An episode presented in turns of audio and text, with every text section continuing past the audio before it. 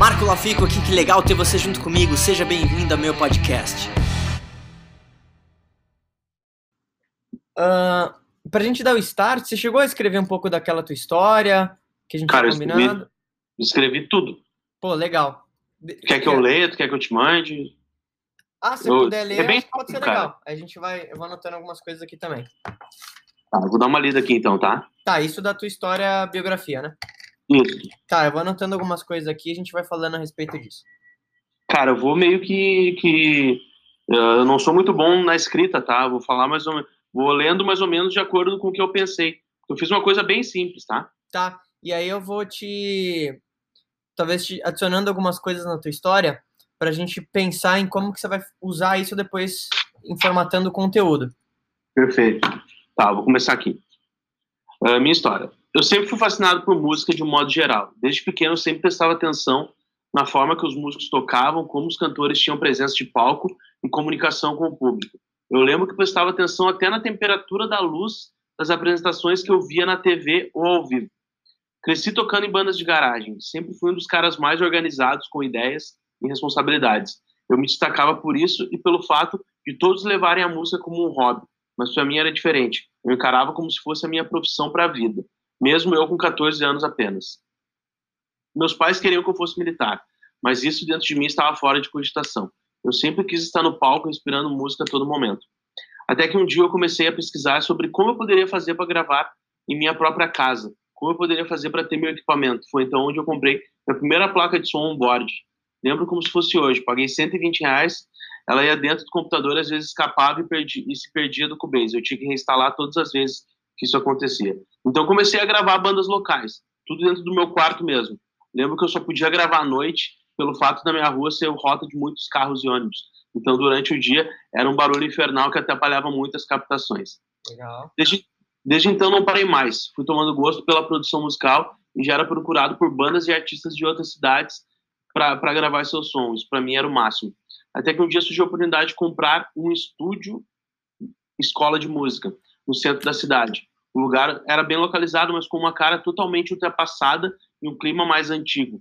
Então, eu, meu irmão Edson e Ike, um amigo nosso, resolvemos colocar a mão na massa e acabamos criando uma empresa totalmente nova, com a comunicação jovem, e a escola foi um dos maiores. Desculpa, com uma comunicação totalmente jovem. A escola foi um dos maiores aprendizados que eu tive. Formei mais de 250 talentos ao longo de oito anos. Em 2013, acabei ingressando numa banda muito promissora, que tinha um pensamento muito para frente, parecido com os meus. Durante um ano inteiro, criamos ações e, acab e acabou que fomos selecionados para participar de um reality show, o Superstar. O primeiro, como que a Malta foi vencedora. Uhum. Ficamos sete programas no ar e, e foi a minha maior experiência de vida como músico e produtor. Lá pude gravar com músicos e produtores sempre fui fã e via ele somente pela televisão e em DVDs. Com certeza o programa foi um divisor de águas na minha carreira como produtor e até hoje recebo, recebo elogios pela qualidade dos arranjos e apresentações que a banda teve. Desde então, meu, meu foco foi ser um produtor musical diferente dos demais, sempre tentando destacar pela forma inovadora de pensar e criar, reposicionando o artista de uma forma criativa e inteligente. A real fui até aí. Tá, legal. Então, eu, eu vou te colocar algumas coisas, você pode até anotar e depois você talvez você pensando. Então, é, se, quando a gente pensa numa história, a gente tem alguns pontos que são interessantes que a gente pode usar na tua história para criar um engajamento ainda maior. Então, a primeira Legal. coisa que você falou bem é o que a gente chama de backstory em inglês. Então, é, que é aquilo muito legal. Putz, eu comecei aqui, eu comprei minha placa on board de 120 reais e instalei, e aconteceu isso e tudo mais. Essa é a primeira coisa, esse é um primeiro elemento, você colocou muito bem. O segundo, que você pode talvez pensar, principalmente em relação ao conteúdo, você pode escrever aí parábolas. As pessoas aprendem muito melhor através de histórias.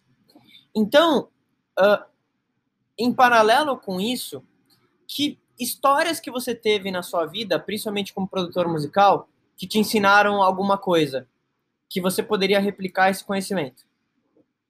Então, Hum, deixa eu, deixa eu pensar no exemplo. E aí, uma vez, é, eu tava gravando aqui, eu gravava só à noite, porque não tinha barulho. Mas eu descobri que. Tal, tal, tal. Tipo, o que, que você descobriu numa história? Ou às vezes você visitou um estúdio, e você olhou que o engenheiro de som ele colocava o microfone numa posição diferente, que era completamente diferente do que você imaginava, aí você descobriu que isso é, bem interessante. Quer dizer. Mas tu. Pode interromper, Marco? Claro, claro. Mas tu acha que isso, essas parábolas a gente pode usar em qualquer momento das histórias ou pode ser no início? Só ou tem que ser só no início? Não, você pode usar em qualquer momento. Legal. É, então, assim, você vai ter, número um, o backstory, quer dizer, qual que é o teu background, literalmente. Uhum. Segundo, quais são as parábolas da sua vida que você pode usar para ensinar. Então, por exemplo, no meu caso, como eu também comecei com a música, eu uso muito a história quando eu trabalhei com o Roy, que era um dos maiores produtores do mundo, e uma delas. Vou te dar um exemplo. E eu, um dia, o Marco, estava no estúdio, e aí eu lembro que eu coloquei ele no microfone, e eu apertei o botão para ligar o equalizador, e o Roy falou assim, o que, que você está fazendo? Eu falei, como assim? Estou aqui equalizando. E ele falou, não, se você não gosta do som que você está ouvindo, você tem que tirar a mão do equalizador, voltar lá, trocar o microfone e trocar posicionamento. E aí eu entendi que a captação era a coisa mais crucial que eu poderia ter na produção musical. Exemplo. Som, som mais orgânico, digamos assim. É, não, e ele realmente falava isso. Então, a equalização, na visão dele, era microfone e posicionamento. E aí, a partir Entendi. disso, você dava o toque. Então, por exemplo, com essa historiazinha, Agora eu posso ensinar para a pessoa que talvez ela mudar o microfone pode ser uma ótima forma que ela tem para equalizar muito menos na hora da mixagem na gravação. Entendeu? Ah, uma, uma, coisa legal, uh, pegando uma parábola, é que quando eu participei desse reality show, na realidade eu fui como um produtor, né? Eu fui como produtor, eu acabei eu acabei precisando meter a mão na massa mesmo, porque os arranjos eram meus. E quando eu cheguei lá para gravar, a gente gravou com a banda que era do, do programa, né? Que é a mesma banda que toca até hoje, que é, são músicos com muito, muito, muito precisos e muito bons músicos, né, digamos assim. Sim. E cara, eu cheguei lá com muito medo, porque porque eu tinha que passar meus arranjos pro batera do Lulu Santos, entende? Eu tinha que passar meus arranjos pro pra galera que tocava que, que tocou com o Tim Maia, entende? Sim, o, sim, o arranjo de metais, umas coisas assim.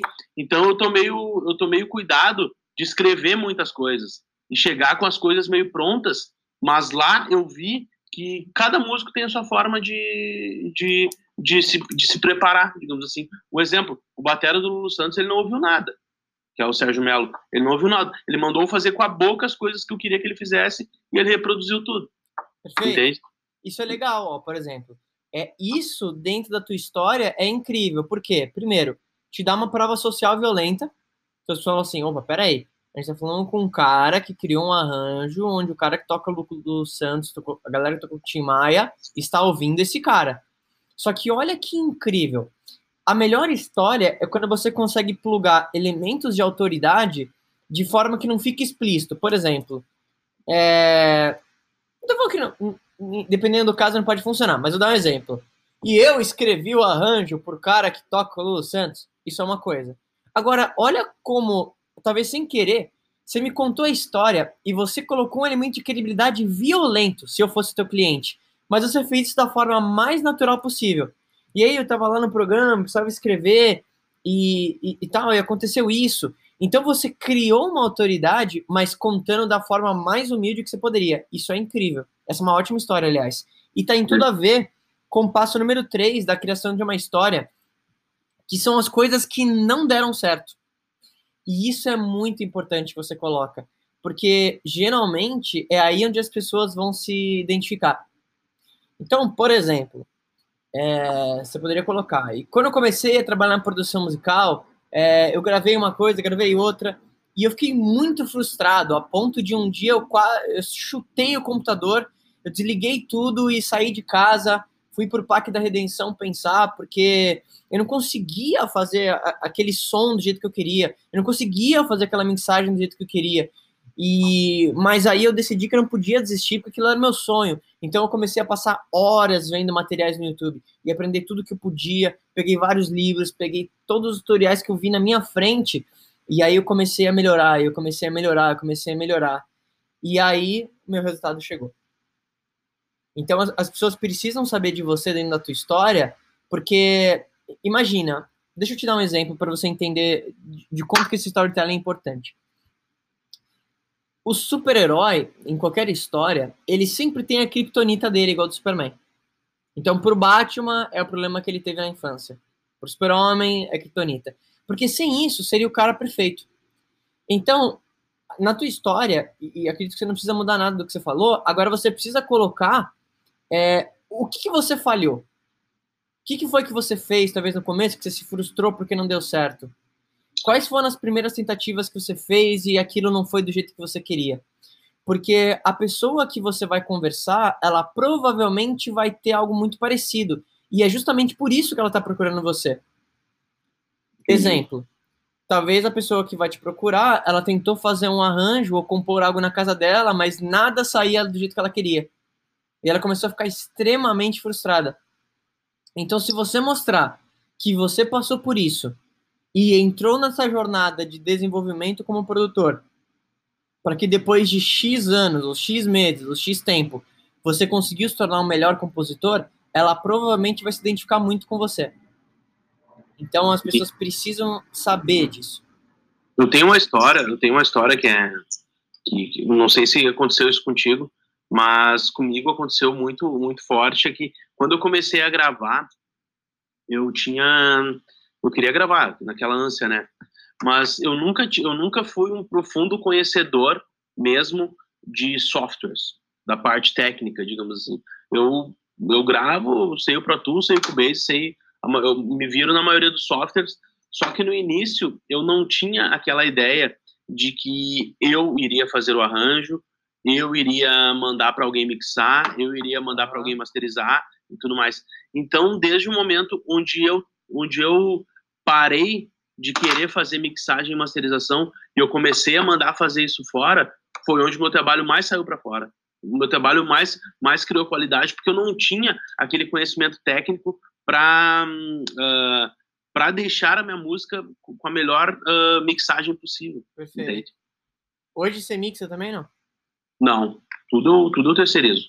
Ah, legal, legal. Peraí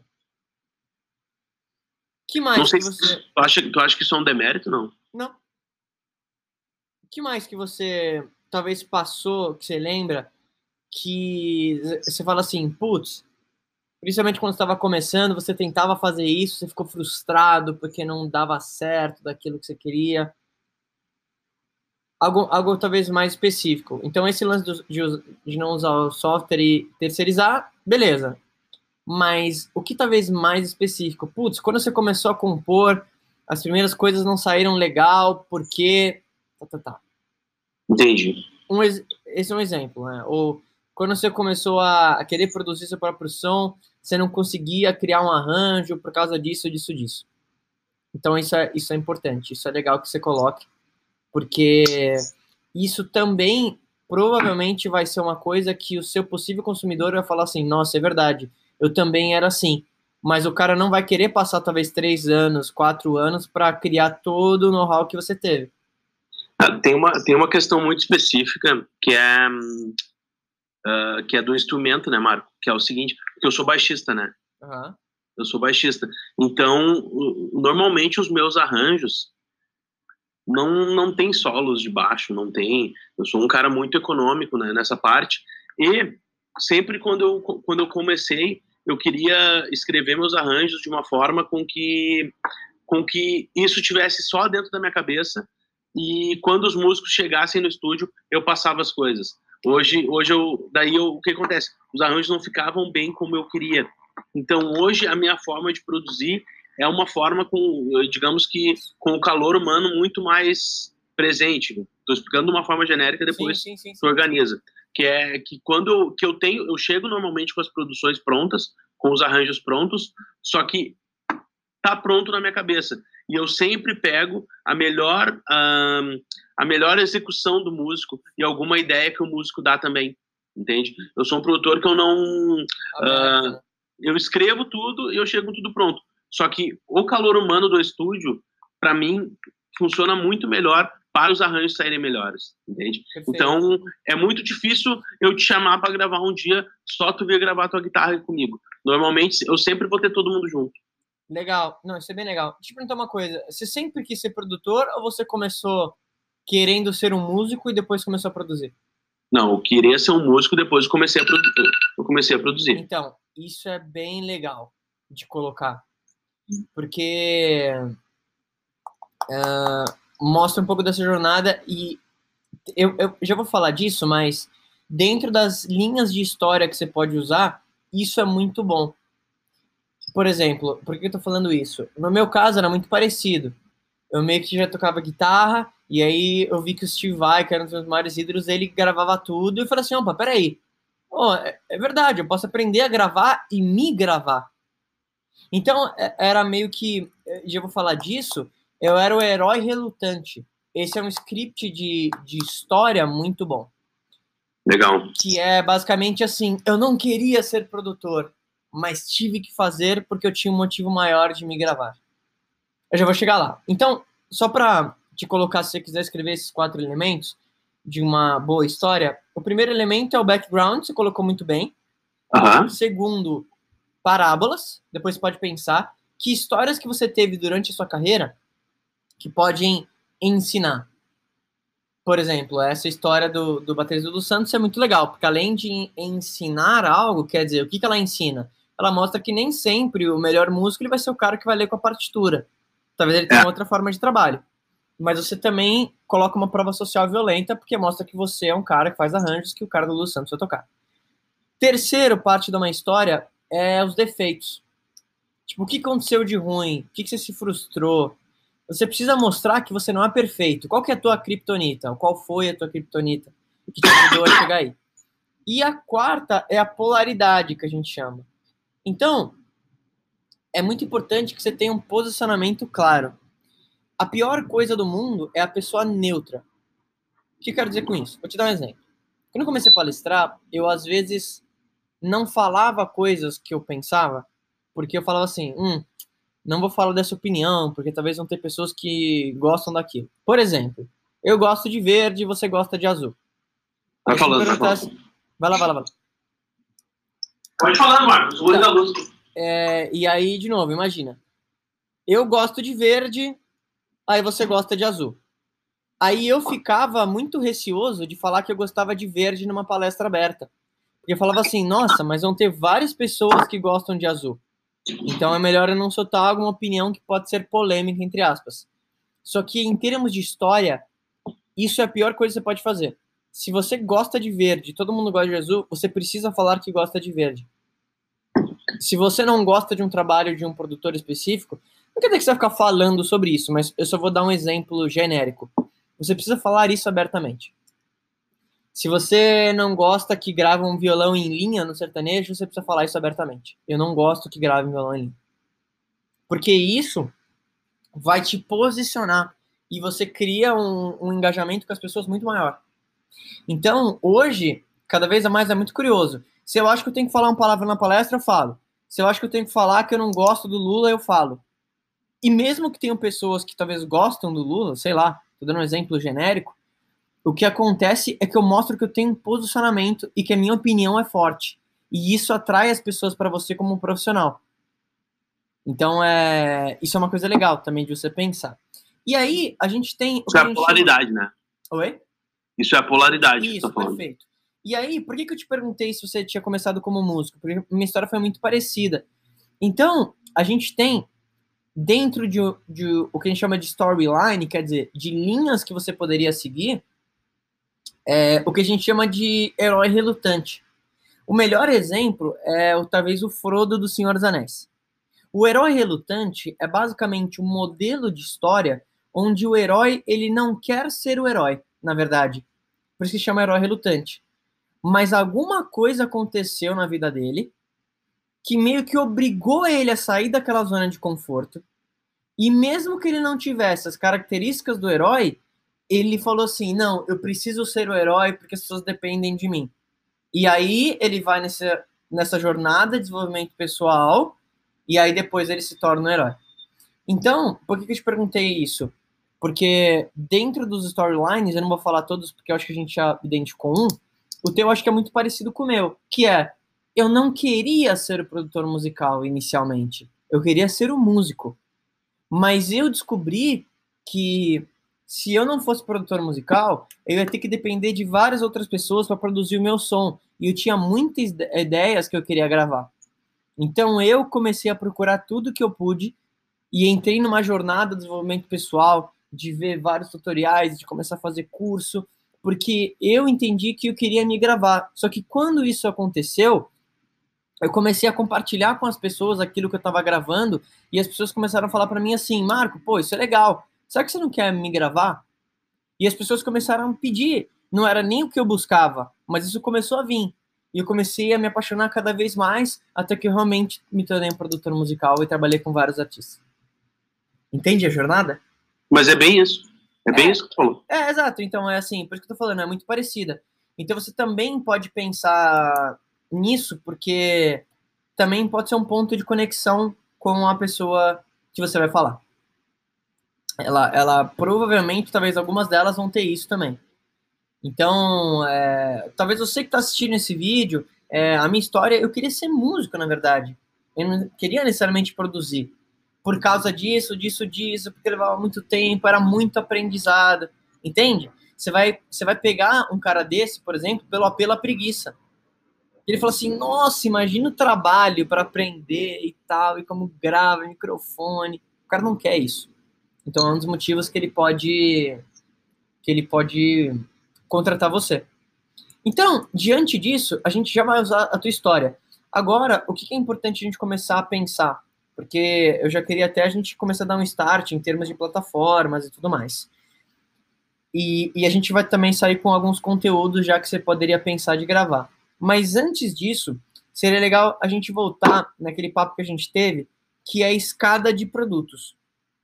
Então, pensando que você vai oferecer agora principalmente o serviço de produção, lembra que a gente definiu num papo anterior de tudo que você poderia ofertar para a pessoa? Sim. A gente vai definir uma escada de produtos que você vai oferecer. Então, por exemplo, o, o, primeiro, eu lembro que era o arranjo, não, acho que tinha um antes dele, né? Desculpa? Acho que o primeiro que você tinha definido era, era o arranjo, né? O serviço de arranjo. Ou tinha um antes? Acho que tinha um antes, né? Peraí, deixa eu ver aqui. Não lembro, confesso que não lembro. Mas eu acho que a gente não chegou a, a delimitar, Marco. É, a gente listou, né, os serviços que você poderia oferecer.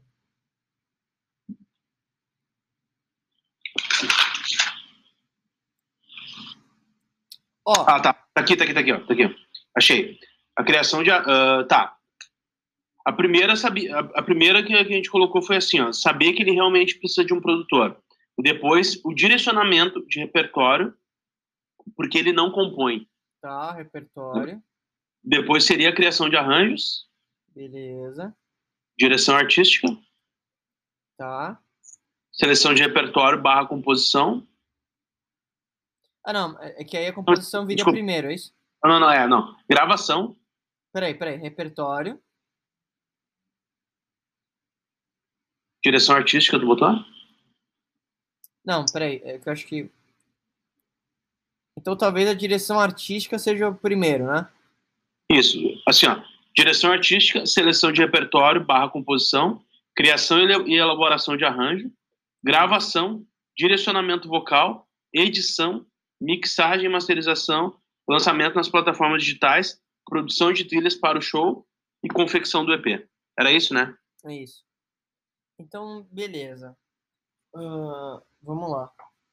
Você já tem um preço médio que você costuma cobrar por cada dessas coisas? Você faz um pacote? Como é que funciona isso geralmente? Na realidade, eu cada cada item tem um tem um preço, digamos assim. Mas é que eu cobro um valor por música pronta, né, Marco? Não sei como como que a gente desmembra isso. Tá. Tem um valor médio, só para ter uma noção? Sim, R$ 2.500. Isso mix, master, edição, tudo? Tudo. Tá. Pensar. É, eu acho que, a princípio, o que, que seria legal? Se você desmembrar esses 2.500 nesses itens todos, você vai ver que parece barato. Sim. Porque quando você fala assim, R$ 2.500 pela produção musical, engloba tudo. Mas quando você fala assim, olha, é R$ 2.500 para direção artística, te ajudar a escolher repertório, para criação de arranjo, para gravação, mais horário de estúdio, para edição dos instrumentos e afinação de voz, mais mixagem, mais masterização, parece barato. Entende? Então, o que, que eu acho que você poderia fazer?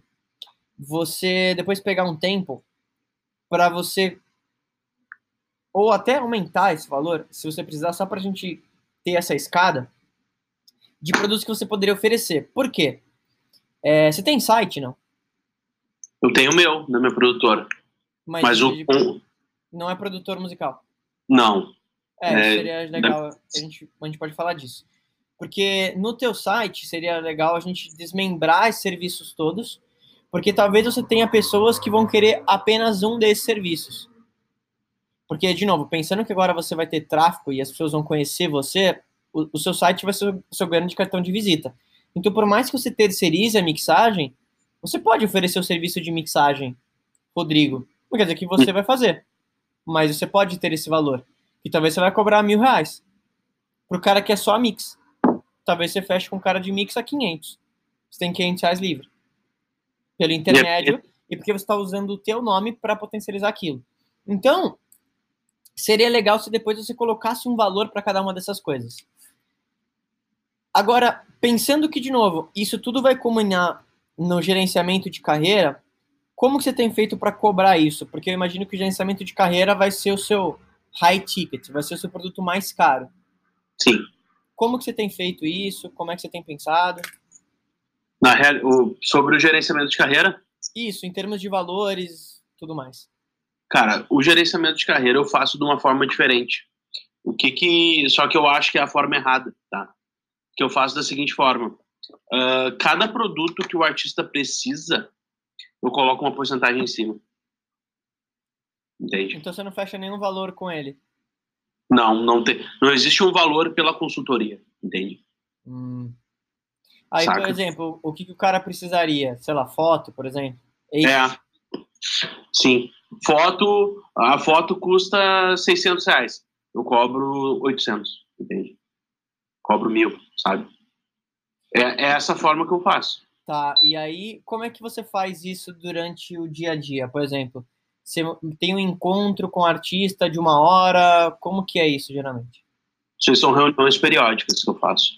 Eu tento fazer reunião, pelo menos assim, ó, semana sim, semana não. Porque é uma semana de reunião e de planejamento e a outra semana de ação. Tá. Reunião, planejamento, ação. Beleza. Aí, aí, de novo, você não vai cobrar nada por isso.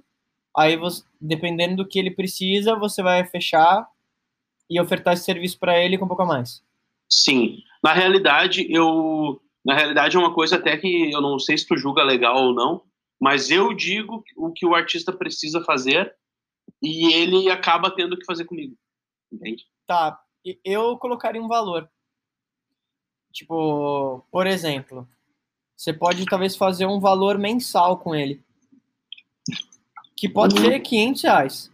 Que é a parte da- de qualquer coisa que ele vai precisar. Porque é aí que tá.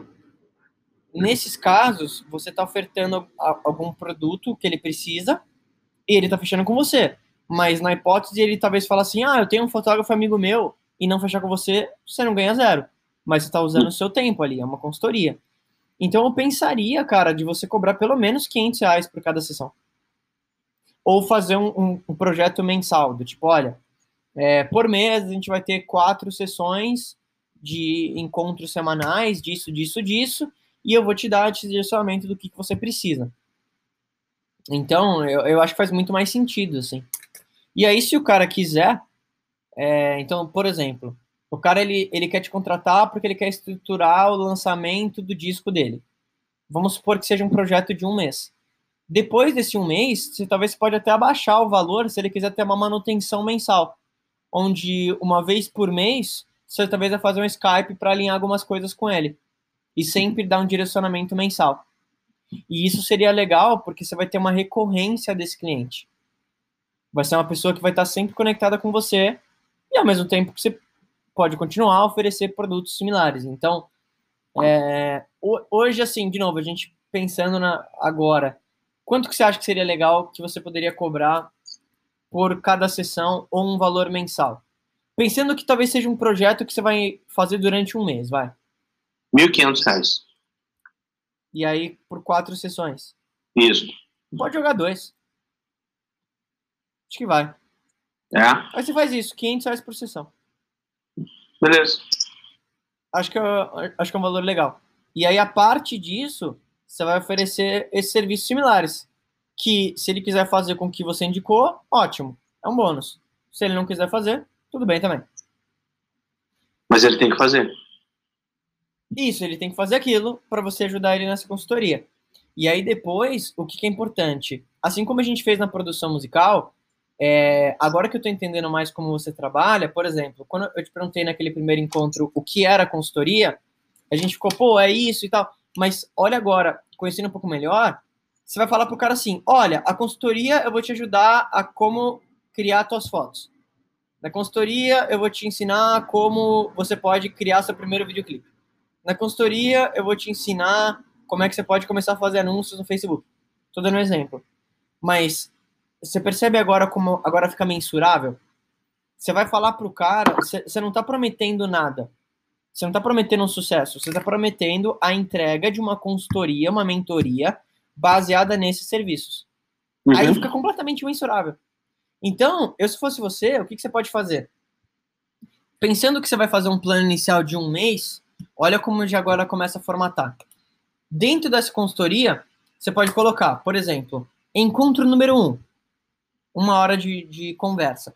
Você vai estudar o visual da pessoa e pensar no photoshoot, na foto. Primeiro encontro é isso. Segundo encontro, agora que temos os materiais de fotos e redes sociais, você também pode ofertar ali. Agora a gente vai pensar num primeiro videoclipe ou algum vídeo que você pode fazer para começar a colocar nas redes sociais. Beleza. Agora que temos as redes sociais, as fotos e o vídeo, a gente pode pensar agora em qual é o budget que você poderia colocar para começar a fazer anúncios e estruturar as suas redes sociais. Legal. Agora que você estruturou isso, talvez o último encontro vai ser relacionado à formatação do show. Pensei agora, mas faria sentido na minha cabeça isso. Sim. É a, é a ordem cronológica das coisas.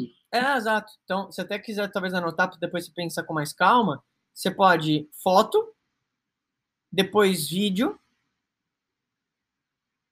anúncios barra redes sociais, de estruturar isso. E aí, estruturação de show. E aí, talvez a, a pessoa precise de mais um auxílio, fora isso tudo. Aí você vai fazer um pacote mensal. Olha, talvez pode ser 200 reais por Skype uma vez por mês. Acho que faz, faz bastante sentido para mim isso. Faz, faz, faz sim. Então, agora, a tua escala de né? produtos... Oi? Fica mais organizado, né? É, então. Então, agora, a tua escada de produtos seria direção artística, repertório barra composição, arranjos, gravação, edição, mixagem, masterização e aí o grande produto que vai ser essa consultoria, que a princípio você vai começar a cobrar 2 mil, mas conforme você vai subindo o nome, a ideia é você vai subindo isso, esse valor. Daqui a pouco você chega em 10 mil. Sim. Então esse produto, que é o que a gente queria, vai ser o high ticket, que a gente chama. Que vai ser o produto que vai ser realmente onde talvez você vai monetizar isso. Legal a partir disso, o que, que a gente tem que começar a pensar agora? Nas plataformas. Então, é, você já tem um site hoje? Como é que funciona isso? Tem um site da tenho... produtora, é isso? É, tu quer dar uma olhada aí? Quero. www.gandolf.tv Um, dois Fs? Não, um F só. FI no final. Tá. É isso aí. Ué, não entrou aqui. Gandolf.tv? Isso. Ah, que isso? É, é minha. Oi? Eu tinha escrito errado aqui. Ah, beleza. Então, a primeira coisa que eu já te falaria é, a, a não ser que você queira fazer uma, uma base no, no site, é, eu, se fosse você, faria outro site completamente do zero. Não, não, mas, tá, mas eu tô pensando, Marco, em fazer o meu site, o rodrigogandolfo.com. Isso, isso, isso, isso. É a primeira coisa que, que eu já pensaria. Inclusive, a gente pode até já, já começar a pensar nisso juntos agora. Por quê? Porque aí separa bem as coisas. Porque se você usa isso hoje, por mais que você tenha o teu portfólio ali, as pessoas saibam que você trabalha com música, fica confuso. Sim. O cara fala assim, pô, beleza, mas, eu, mas o cara trabalha com música, mas faz vídeo, mas tal, o que, que, que esse cara faz? Então, o, o, primeiro passo, agora que a gente definiu a tua escada de produtos, a gente definiu como você formatar a tua história, vai ser montar teu site. E aí, o que, que, você mais gostou desse podcast? Se você adorou, deixa cinco estrelas e se conecta comigo nas redes sociais em arroba Marco Lafico e se inscreve lá no canal do YouTube em youtube.com barra Marco Lafico. A gente se vê em breve.